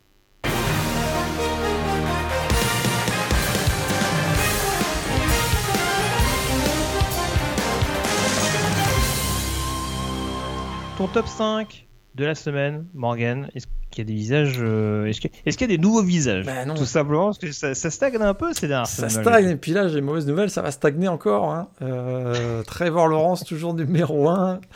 Justin Fields, bah, Justin Fields il joue pas, je peux pas on peut pas le pénaliser ça, ou le faire monter, je veux pas, dire, il joue ouais. pas. Donc euh, numéro 2, euh, Devonta Will Smith accroché sérieusement à la troisième place. Kyle Pitts, le Titan de Florida, n'a pas joué ce week-end d'ailleurs avec Florida contre LSU. il jouera probablement la finale de conférence quand même la semaine prochaine, ce week-end. Donc numéro 4. Et je garde quand même Mac Jones. Ok. Quarterback d'Alabama. match sérieux encore cette semaine face à Arkansas. Tu aimes la défense et ça se verra avec ton prospect de la semaine. Euh, ouais, bah écoute, Laurence, Fields, euh, moi aussi je préfère très original. Hein. Laurence, Fields, Smith, Pitts et Sortain que je laisse dans mon top 5. En l'occurrence, ton prospect donc c'est un receveur, je crois. Receveur, écoute, ça fait quand même plusieurs semaines qu'on voit qu'il a pris une nouvelle dimension et puis. Euh, trouvais dommage de passer toute la saison sans, sans en parler. Donc euh, voilà, c'est pas forcément un, prospect obscur comme on en a sorti quelques-uns cette, euh, cette année. Amon Saint Brown, receveur de USC, voilà, joueur junior, mais il a des infos assez intéressantes à son sujet quand même, hein, puisque euh, bah, on sait il est membre d'une fratrie désormais célèbre hein, en raison de leur prénom, d'accord, mais aussi de leur talent hein, quand même. Equanimous Saint Brown, ancien receveur de Notre-Dame on a aussi encore actuellement du côté de Stanford Osiris Saint Brown. Et puis ces, trois frères, ben, ils ont grandi en Allemagne, euh, mais aussi un peu en France. Ils ont habité en France et les trois parlent français. Donc c'est assez, euh, c'est assez, petite, petite anecdote assez sympa à, partager. De retour aux États-Unis, notre ami Amon Saint Brown, il fréquente le lycée, le fameux lycée de Mater Dei. Et son quarterback. Ah, bah alors là, et son foutu, hein. Ah, foutu. Et là, son quarterback à l'époque, qui donne Slovis JT Daniels. Souviens-toi, ah, JT bah Daniels, qui avait été, ensuite recruté par USC. Euh, et euh, bah, écoute, l'année dernière, il formait déjà un super tandem hein, avec Michael Pittman Jr. Michael Pittman Jr. est parti du côté de la NFL. Il a récupéré le, euh, voilà, le, rôle de receveur numéro 1 et il le fait très bien, notamment depuis quelques semaines. Et je trouve qu'il possède la taille, hein, la vitesse, il a un super sens de l'équilibre. À chaque fois qu'il marque un touchdown, on a l'impression que c'est un highlight de la semaine. Et euh, bah écoute, sa cote monte en flèche, je trouve, depuis un mois, parce qu'il enchaîne les, bonnes performances. On l'avait vu, on l'a vu avec 10 réceptions contre UCLA, on l'avait vu avec ses 4 touchdowns contre euh, Washington State en premier quart-temps. Et sur l'ensemble de la saison, bah, je trouve que c'est une des belles confirmations. Euh, Amonra Saint Brown, qui pourrait être euh, un des bons receveurs de cette prochaine draft. Euh, je trouve que son, voilà, il était plutôt côté milieu de draft, hein, plutôt un joueur du du vendredi ou du samedi matin, on va dire. Euh, mais là, peut-être que c'est plus, du hein. c'est plus du vendredi, là, plutôt, du coup. Du coup peut-être qu'on le verra dès le vendredi. Euh, donc, euh, plutôt deuxième tour ou troisième tour. C'est ça. Il y en a qui l'annoncent au premier, mais bon, ça me paraît quand même un peu compliqué. C'est un joueur complet, mais peut-être pas à ce point-là. non, deuxième, ça, peut être un solide deuxième tour, hein, Hassan Bardon, je te rejoins. franchement, je vois pas pourquoi un Michael Pittman aurait été drafté début de deuxième et lui sera drafté beaucoup plus bas, hein, même si on va encore avoir une classe de receveur assez profonde. Il y a quand même des, il y a quand même des attributs qui, voilà, de ce que tu as dit, il y a quand même des attributs qui, qui pourront lui permettre d'être récupérés assez haut par une franchise euh, NFL en l'occurrence. Euh, alors, parlant de joueurs un petit peu discrets, vu qu'on a parlé d'avoir un set euh, j'ai choisi un défenseur de la SEC. Un défenseur de la SEC dont on parle pas beaucoup. Il faut dire qu'il y a un peu embouteillage à son poste cette ah, année. Je sais. Vas-y. Barmoré. Ah ouais, tout à fait. C'est Barmore, lineman défensif d'Alabama, euh, auteur de deux sacs notamment ce week-end du côté euh, d'Arkansas. Et je pense que c'est quand même un nom à suivre parce que je le disais, c'est vrai que. Euh, alors, c'est pas un joueur qui produit suffisamment, en l'occurrence, en tout cas de, par ce qui, de par son gabarit, de par ce qu'il peut, de par ce qu'il peut apporter, de par l'activité qu'il démontre. On va dire que c'est un joueur qui, qui a l'air très réactif, euh, sur les jeux, mais euh, qui manque toujours, on va dire. Euh, il y a le y a le placement qui va pas aller sur telle action, il y a le plaquage qui va être un peu négligé sur une autre. Il y a encore ce côté un peu finition ou en tout cas science du jeu, je trouve, qui fait, qui fait un petit peu défaut. Mais on voit qu'il a vraiment un, moteur très intéressant. Et c'est vraiment, euh, c'est vraiment un joueur qui sera très intéressant à surveiller. Encore une fois, on ne cesse de répéter dans une classe de, ligne de dans une classe de lineman défensif qui s'annonce quand même extrêmement ouverte. Je serais tout sauf surpris qu'il soit le premier à sortir du lot, hein, même s'il euh, y a d'autres clients. Et euh, c'est vrai que bon, là en plus, en effet, avec les avec les prospects qu'il y a déjà, je pense à un, DJ Dell, un Justin Eboigbe, il y a un Timothy Smith qui le true freshman qui fait déjà une qui fait déjà de sérieux dégâts sur la ligne. Donc voilà, c'est vrai qu'on a toujours tendance. Les linemen défensifs d'Alabama, c'est souvent ça. Hein. C'est souvent ça crève l'écran façon Queen Williams, ou alors c'est un petit peu en retrait et du coup ça ça arrive à éclore en NFL. Je pense, je prends l'exemple notamment bah, Jaran Reed. On sait qu'un Ashon Robinson également à l'époque avait été pris un petit peu plus tard. C'est souvent ces profils-là du côté de Bama où on se dit bon, ok, mais est-ce qu'il n'est pas mis en valeur par la défense, etc. Mais on voit quand même qu'avec Christian Barmore, il y a quand même une grosse base sur laquelle s'appuyer et que voilà, faut juste lui donner euh, cet instinct de tueur, on va dire, sur les actions pour vraiment être capable de euh, voilà au moins au moins parce qu'il y a quand même beaucoup de double team sur lui au moins être capable de, vraiment être pleinement performant et de mettre euh, de mettre cette double team en difficulté pour ouvrir des brèches à ses coéquipiers et voilà c'est en ce sens où je me dis ce sera quand même un joueur à suivre et je ne doute pas que durant le processus draft il pourra éventuellement faire tourner quelques têtes pour l'instant pour moi c'est un solide deuxième tour également tout à fait un joueur à surveiller absolument Très bien. Bon, bah écoute, si, si, si on est d'accord là-dessus, on peut enchaîner dès à présent avec le yearbook et la saison 1900. Euh, et la saison 1999, n'importe quoi, la saison 2000, bien sûr. C'est parti.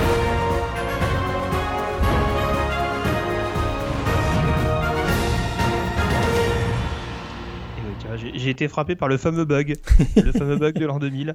Euh, j'avais complètement oublié. Euh, du je, te voyais parti vers 1900-2000. Je me suis dit, mais qu'est-ce qu'il dit Ouais, c'est ça, c'est ça. Non, mais bon, j'ai été resté sur cette finale ah bah oui. 99 avec ce formidable quarterback de Virginia Tech.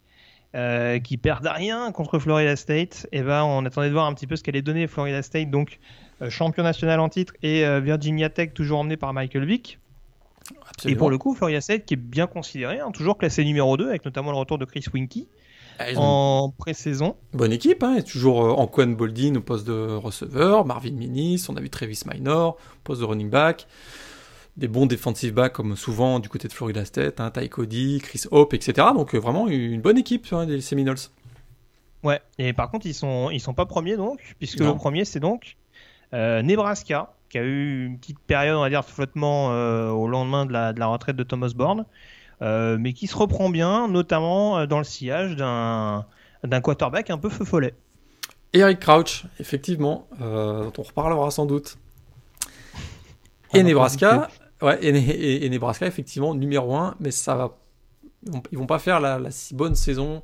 Ils vont pas faire une si bonne saison que ça. Hein. Ça, va, ça va se gâter un, petit peu en, cours d'année, mais il y a il y a un excellent défenseur, notamment Kyle Van Den Bosch. Il y a Chris Kelsey aussi. Donc vraiment, voilà une équipe de Nebraska qui, euh, mais qui va frapper un mur. qui va frapper un mur au, mois d'octobre. Une équipe euh, qu'on attendait, mais pas aussi bien que ça. Ouais, c'est ça. Alors juste pour finir rapidement avec le, avec le top 5, hein, ouais. Euh, c'est il y a d'autres équipes hein, qui vont décevoir un petit peu. il y a Wisconsin notamment qui était classé numéro 4 qui va décevoir un petit peu plus. Euh, avec euh, l'après-Rondell, alors ils avaient un super running back à l'époque avec Bennett. Oui. Euh, j'ai oublié son prénom. Michael Bennett. Michael, Bennett. pardon. Rien à voir, bien entendu, avec l'ancien defensive end des Seahawks. On rassure tout le monde. Et surtout Alabama, hein, classé numéro 3 cette année-là. Et qui va connaître une saison pour le moins horrible et le début de la fin, notamment pour, pour Mike Dubose, le, head coach de l'époque. Ils finissent 3-8 cette année-là. Et et ils perdent notamment au mois de septembre contre Southern Miss. pour planter un peu le décor. et, Virginia Tech, pour le coup, classé numéro 11. Hein. Oui. Donc, euh, on sait qu'il y, a eu quelques départs entre temps, mais bon, ils avaient toujours, ils avaient toujours Vic en l'occurrence. Euh, Ouais, mais Vic, ça, a, euh, été dur cette année-là. Ça a été dur, des petits soucis euh, physiques notamment. On se souvient de la blessure de sa, ah bah, quand on blessure à la cheville. Oui, au bout d'un moment, ça rattrape un peu. Blessure à la cheville. Et puis euh, début novembre, ils se font taper par Miami 41-21. Et ça, ça leur a fait, ça leur a fait très très mal. Et Michael Vick quittera les, les Hokies à la fin de la saison.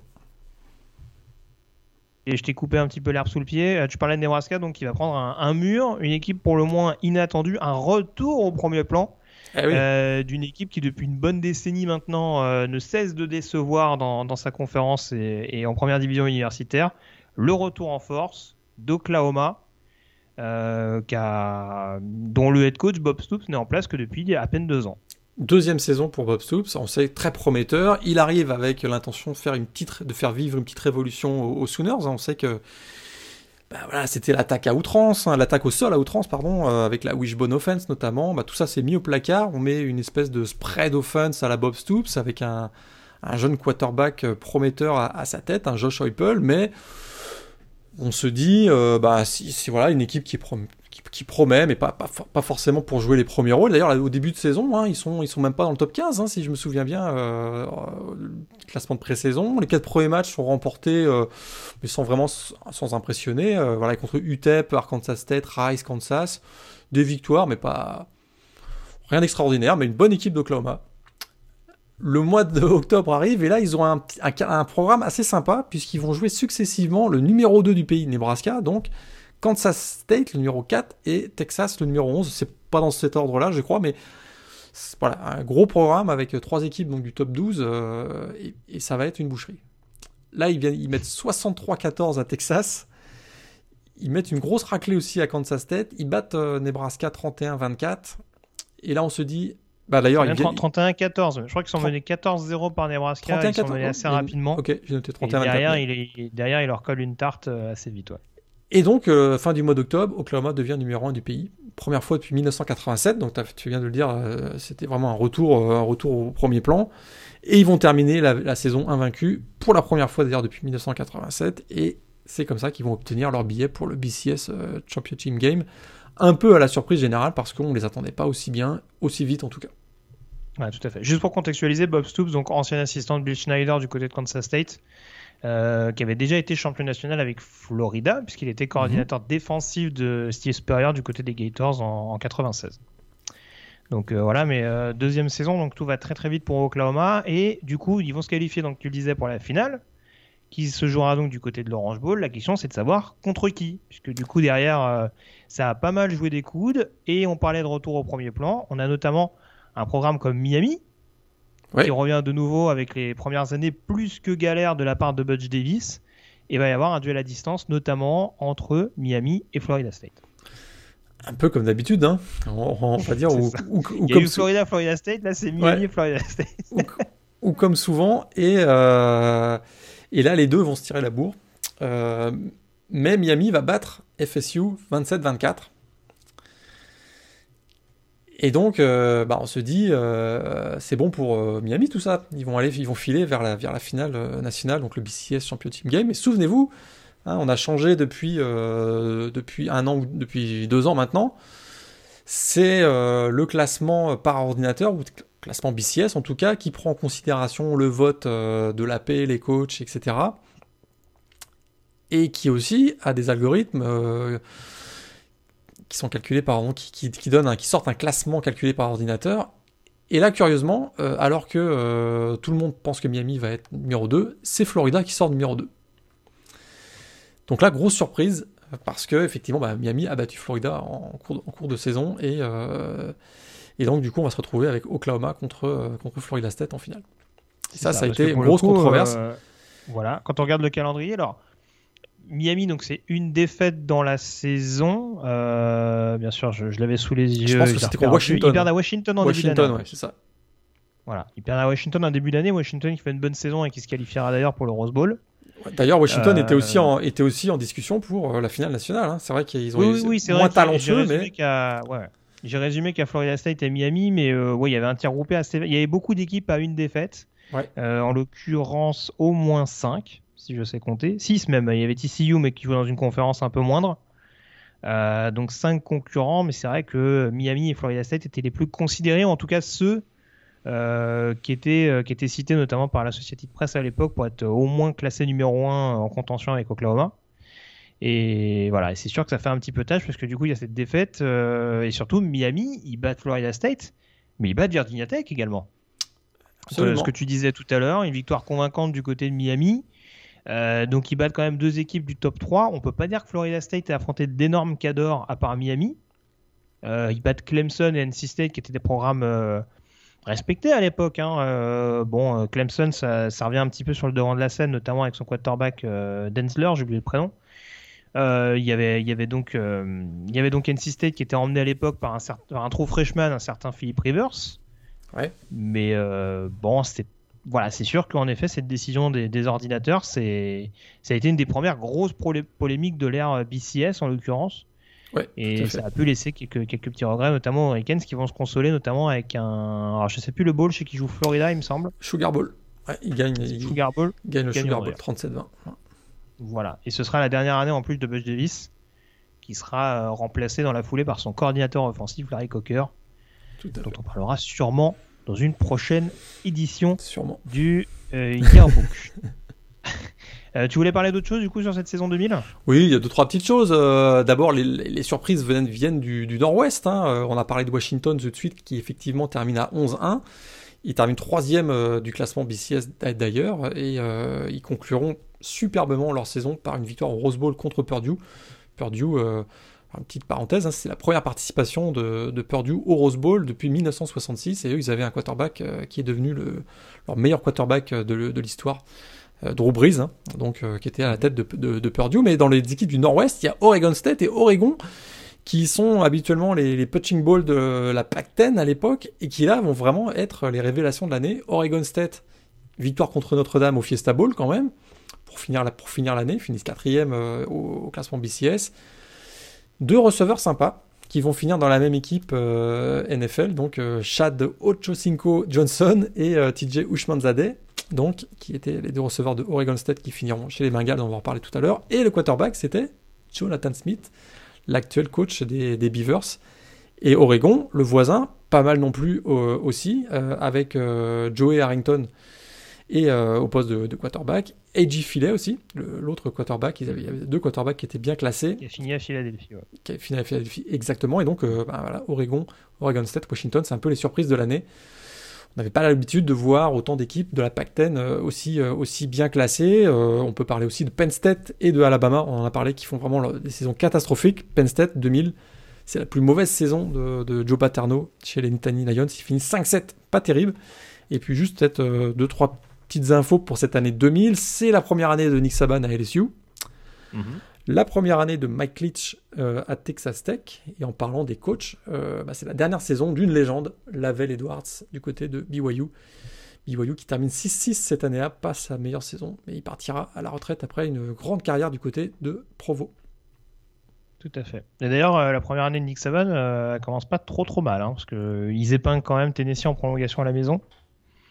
Euh, ils battent aussi Mississippi State également, deux équipes qui étaient, euh, qui étaient classées à l'époque, donc euh, ça n'a pas mis beaucoup beaucoup Ouais. de temps à se mettre en place, surtout qu'ils ont eu des problèmes de quarterback, je crois, pendant la saison, avec la blessure de, c'était qui leur quarterback à l'époque, Josh Booty, qui est remplacé ouais. en cours d'année, je crois, par Juan Davy. Donc, bah, mine de rien, ça s'est pas mal, ça pas mal mis en place. Et puis il y avait l'après, il y avait l'après Kevin Falk quand même à, Tout à fait. à préparer du côté de Bâton Rouge. Ça a été pas trop trop mal géré en l'occurrence de la part d'LSU. Euh, T'en as pas parlé. Il y a un programme, enfin en tout cas je l'ai cité tout à l'heure. euh, Il y a un programme qui était un peu plus en retrait, c'est TCU qui termine sa saison à une défaite. Euh, si on caricature un peu, c'est euh, le Ladanian Tomlinson Hornet Frogs. LT, euh, presque 2200 yards au sol cette année-là. Vraiment une saison fabuleuse. Et il finira dans le top 4 pour le S-Man. Ouais, tout à fait. Quel scandale. Dis- Dis-le nous. Qui, a volé ce S-Man Trophy, Ladanian Tomlinson, qui marchait sur tout le monde du côté de TCS Christian Ça a été très serré et c'est sûr que euh, les deux qui ont été euh, en concurrence jusqu'à la fin, bah, ils bénéficiaient du fait qu'ils allaient se rencontrer en finale nationale. hein. Chris Wanky et Josh Heupel, euh, Chris Wanky, Chris Wanky, pardon, FSU, Josh Heupel, Oklahoma, et c'est finalement Chris Wanky qui va l'emporter. Euh, Et c'est qui le troisième du coup? Troisième, c'est Drew Brees. Drew Brees, euh, Ah, troisième, ouais. c'est bah oui, oui. Bah, Drew Brees, Purdue. Même Drew Brees l'aurait eu, ça aurait été plus logique. euh. Et du coup, Voilà, bah, Ce choix, la Gino Torretta. Bah, c'est sûr que, bah, écoute, quand même, euh, voilà, Chris Wanky gagne le S-Man, mais c'est Oklahoma qui gagne le titre national parce qu'on l'a pas dit, hein, et Oklahoma va gagner l'Orange Bowl face à Florida State dans un score magnifique. Oui, alors c'est- est-ce que c'est ton match de l'année du coup? Ouais Ah, c'est le match de l'année. Euh... Bah, écoute, pas 13-2 vraiment. pour le 13-2, hein, le score. Et, euh, et les deux points, c'est vraiment tout, tout, tout à la fin, hein, sur un, sur un, un bat snap, sur un punt euh, des Sooners en toute ça. fin de match. Donc le, le S-Man Trophy était chaud quoi. Ah, le Sman Trophy était super chaud. Mais, euh, mais écoute, Oklahoma était légèrement favori, mais avant on se posait quand même des questions. Il y avait un manque d'expérience. On rappelle, c'est souvent la deuxième saison de Bob Stoops. Est-ce que face à Bobby Bowden, ça va, il va tenir la route? On avait des questions sur le bras de Josh Heupel, fin de saison un petit peu moins dominante. C'est vrai qu'ils avaient été très fort en octobre, mais ils avaient gagné un peu difficilement face à Oklahoma State, notamment le Bedlam Game. Donc on se posait quelques questions, alors que Florida State euh, arrivait quand même avec une stat assez, assez euh, prodigieuse. Hein. C'était la 14e saison consécutive que Florida State terminait dans le top 5. C'est quand même assez incroyable quand on y repense quand on voit où est tombé le programme de Florida State aujourd'hui, euh, on, comprend, les, on comprend la douleur. ils ont gagné ce week-end, j'en ai pas parlé. Ouais. et, euh, et, ils gagnaient, attends, ils sont arrivés en finale donc, de national quand même, parce que c'est vrai que tout à l'heure on a dit oui, Miami, etc. Mais ils ont fini leurs six derniers matchs en les, en les, en les gagnant par un écart de 37 points de moyenne. Donc c'était quand même assez euh, spectaculaire. Mais là, c'est sûr que la, la, défense d'Oklahoma va être, va être assez prodigieuse. D'ailleurs, le, le, MVP de cette finale, hein, c'est Torrance Marshall, le linebacker de, de Oklahoma. Ça finit 13-2. Le... L'écart entre les deux équipes n'est euh, pas représenté par le score, je trouve. Il y avait vraiment un écart très important entre les deux équipes. Et donc, septième titre national de, de, Oklahoma qui gagne donc 13-2, le premier depuis 1985. T'as retenu un autre match ou pas dans cette, euh, dans cette campagne 2000 bah, Il y avait le Oklahoma-Nebraska quand même qui avait été euh, ultra spectaculaire avec bah, Josh Heupel avait fait pour le coup un véritable show. Et ça avait marqué très clairement la bascule entre, entre les deux programmes, puisque Nebraska était encore considéré comme le grand favori, peut-être pour aller jouer à la finale. Et là, cette victoire d'Oklahoma était, était très très bonne et ça leur a donné beaucoup de confiance pour, pour la fin de la saison. Très bien. On, passe à la draft ou t'avais autre chose à dire? Euh, Rien à rajouter. Draft 2001 Pas ah mal, oui, pas mal le premier tour. Premier tour, euh, très sympa. Très très sympa le premier tour avec le premier choix, hein, forcément, hein, euh, celui qui a crevé l'écran pendant deux années du côté de Blacksburg. Michael Vick, quarterback de Virginia Tech, donc drafté par Atlanta euh, pour le succès qu'on sait. En l'occurrence, bon, il y, a eu euh, deux finales de conférence, je crois. NFC avec les Falcons avant, avant malheureusement c'est petit problème. Voilà, malheureusement les révélations de son comment comment je peux trouver une manière de, de dire ça euh, oui une passion une passion un peu controversée oui voilà c'est c'est passions dégueulasses euh, avant avant qu'on découvre euh, ces passions pour le moins répugnantes après derrière bon il y a il y a pas mal de beaux noms pas mal de pro bowlers pas mal même de, de Hall of Famer en l'occurrence. Et écoute bah numéro 2 Leonard Davis le garde de mm. Texas, drafté donc par les Cardinals d'Arizona à l'époque. Numéro 3, Gérard Warren. Cleveland, pas forcément le meilleur choix, je trouve, mais. Toujours Cleveland. Hein. Il a eu le nez creux, Budge Davis, hein, pour sa première draft. Numéro 4 de draft, un joueur de ligne défensive encore, Justin Smith, le pass rusher de Missouri du côté des Bengals. Et numéro 5, là on, puis là on commence à arriver dans les légendes, la mm. Danian Tomlinson, du côté des Chargers, donc. Oui, je crois qu'il a fait il a fait deux trois petits trucs euh, par rapport à ça. Il a... ouais. Et d'ailleurs, pour ceux qui ne le savent pas, initialement le premier choix était donc à San Diego, puisque du coup les Chargers jouaient encore à San Diego à l'époque, hein, bien sûr. Et il a été échangé ce premier choix à Atlanta pour qu'Atlanta récupère Michael Vick. Et les Chargers avec le cinquième choix donc récupéré LT. Exactement.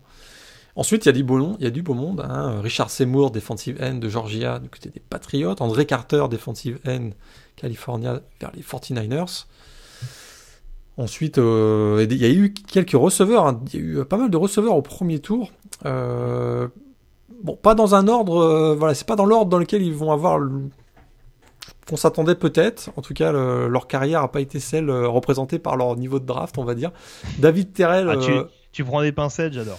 Ouais, David Terrell, David Terrell euh, receveur de Michigan, drafté par des Bears, bah, ça n'a pas été une très grande réussite. Coren Robinson, top, top 10 hein, quand même de la draft, euh, qui était donc le, le receveur de Philip Rivers euh, du côté d'NC State, donc il file du côté des Seahawks. Et un peu plus bas, là ça, ça, sera un peu mieux, mais toujours au premier tour, Santana Moss, receveur de Miami, donc du côté des Jets. Et en fin de premier tour, Reggie Wayne, ressort de Miami également du côté des Colts. Là, ce sera une carrière, euh, voilà, celui qui a probablement réussi la meilleure carrière parmi les. C'est quand même marrant que pas parlé de Rod Gardner, le receveur de Clemson.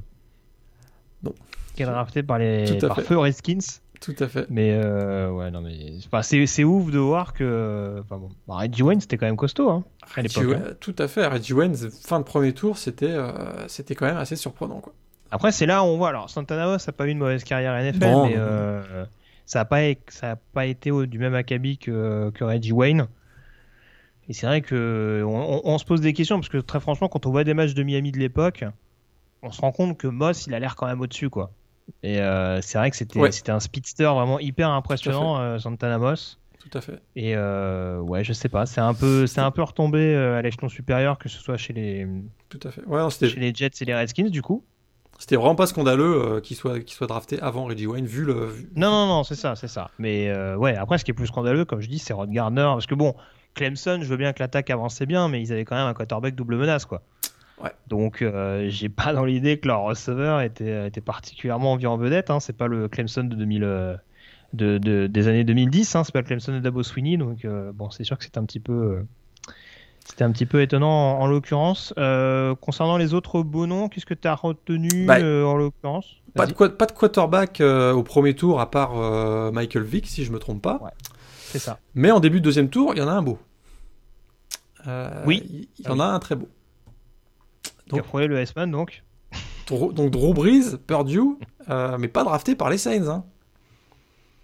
Drafté par les Chargers justement. Hein. Les Chargers, cette année-là, euh, ils prennent Brees et Tomlinson. comme quoi, quand ça veut pas, ça veut pas. Je suis désolé pour les fans des Chargers qui nous écoutent, mais donc, des euh, fois tu te poses des questions. Donc là, dommage pour eux quoi. Le mec, il a, le mec, il a eu trois blessures en 5 ans à San Diego. Il, joue à New Orleans depuis 15 ans. Euh, enfin, c'est pas très à propos aujourd'hui, mais bon, forcément avec l'âge, voilà. Et le mec, pendant plus de 10 piges, il a pas été blessé une seule fois à New Orleans. Donc, Et donc pour les pour les quarterbacks, il y aura aussi des. Bah écoute, Quincy Carter à Dallas, ça a été oh un beau, ça a été un beau flop ça aussi. Quel joueur Mais déjà, à Georgia, il était horrible. parce que là, écoute, je pense qu'ils l'ont, ils l'ont poussé titulaire pendant deux ans, je pense, du côté des Cowboys. Puis ils y croyaient, ils insistaient, ils insistaient. Et puis on a fini par comprendre que ce serait pas possible, quoi.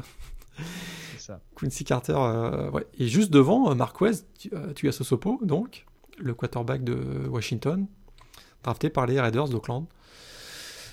Derrière, il n'y a pas grand chose. Hein. Derrière, il y a pas grand quarterback du deuxième tour derrière Drew Brees, euh, j'ai mal aux yeux. Hein. Chris Vanky côté de, des Panthers, on a Sage Rosenfels côté euh, de Washington Redskins, Jesse Palmer, donc euh, le quarterback de Florida, file du côté des Giants.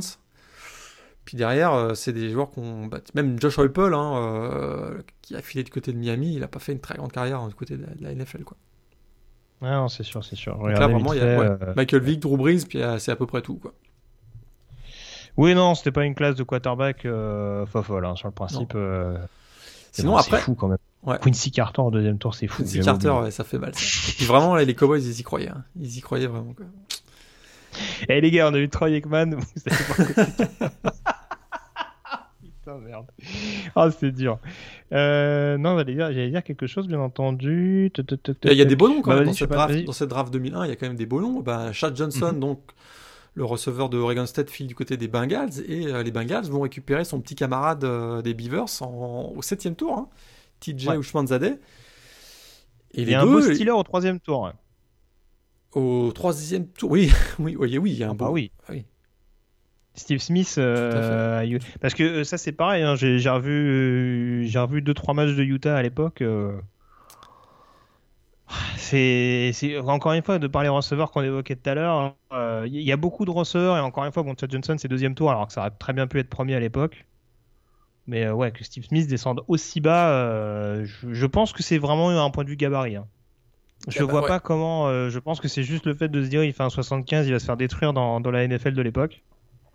Il, y avait beaucoup ça, je pense aussi. Ouais. Ouais, très, très clairement. Après, qu'est-ce qu'on a? On a Rudy Johnson qui était très bon, hein, le running back d'Auburn qui part au quatrième chez les Bengals. Ouais. À l'époque où ils avaient une crise de Johnson euh, à Cincinnati, on avait au moins 6 ou 7 dans le roster. Là, ils en prennent deux d'un coup dans la même draft. Mmh. Et je pense qu'il est, il est drafté après Travis Henry quand même. Hein. Travis Henry de Tennessee. Ouais, qui fera quand même bonne carrière du côté de Buffalo. Hein, euh, quelques années, quelques années starter. Blessé, je crois. Attends. Euh... Non, c'est pas lui qui est décédé. Non, non je confonds avec un receveur. Euh, non, non, Travis. Ouais. Ah, je comprends, pardon. Euh, ouais, ouais, donc non, Travis Henry, c'était costaud, hein, du côté de Tennessee. Et puis après, je crois qu'on a fait à peu près le tour sur les gros noms, en tout cas, de cette bah. Ouais, Drew Brees était quand même protégé par Matt Light hein, à l'époque, le tackle, le tackle de, donc de Purdue qui file du côté des, des Patriots, qui fera une, quand même une longue carrière du côté des. Concept, protégeait un peu le côté aveugle de, du sixième tour de l'année d'avant. Exactement. En l'occurrence. On a fait le tour donc sur cette euh, chronique ouais. Yearbook. Eh, Antonio Pierce quand même undrafted quand même. Hein. Joueur d'Arizona qui ouais. file du côté de Washington et qui finira après chez les Giants exact. pour remporter un Super Bowl en 2007 face justement aux Pats. On passe à présent donc à la preview pour terminer cette émission.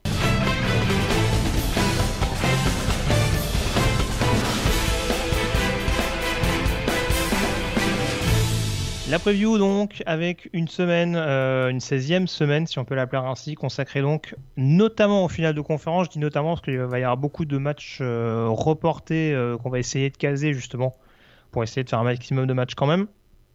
On va s'attarder plutôt sur les finales de conf, hein, Morgan, si tu me le permets. Mm -hmm. et ça va donc commencer vendredi. Dans la nuit de vendredi à samedi à 1h du matin, on aura donc Marshall contre UAB dans la finale de CUSA. On aura également à 1h30, toujours vendredi, dans, dans, la nuit de vendredi à samedi, donc la finale de la MAC entre Buffalo et Ball State, donc poursuit les prestations de, de Jordan Avicii et de ses partenaires. À 2h du matin, USC qui affrontera Washington, ça ce sera dans la finale Pac-12. Mm -hmm. Et puis, on retrouvera d'autres rencontres donc à partir de samedi. Ohio State, Northwestern, notez-le bien, ce sera samedi à 18h en française, donc pour la finale Big Ten. À la même heure, on aura la finale Big 12 entre Iowa State et Oklahoma.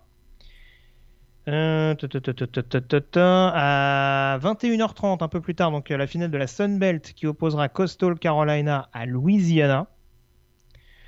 Le Notre-Dame Clemson que beaucoup, beaucoup attendent. Ce sera donc à 22h dans la finale ACC du côté de Charlotte dans la Bank of America Stadium.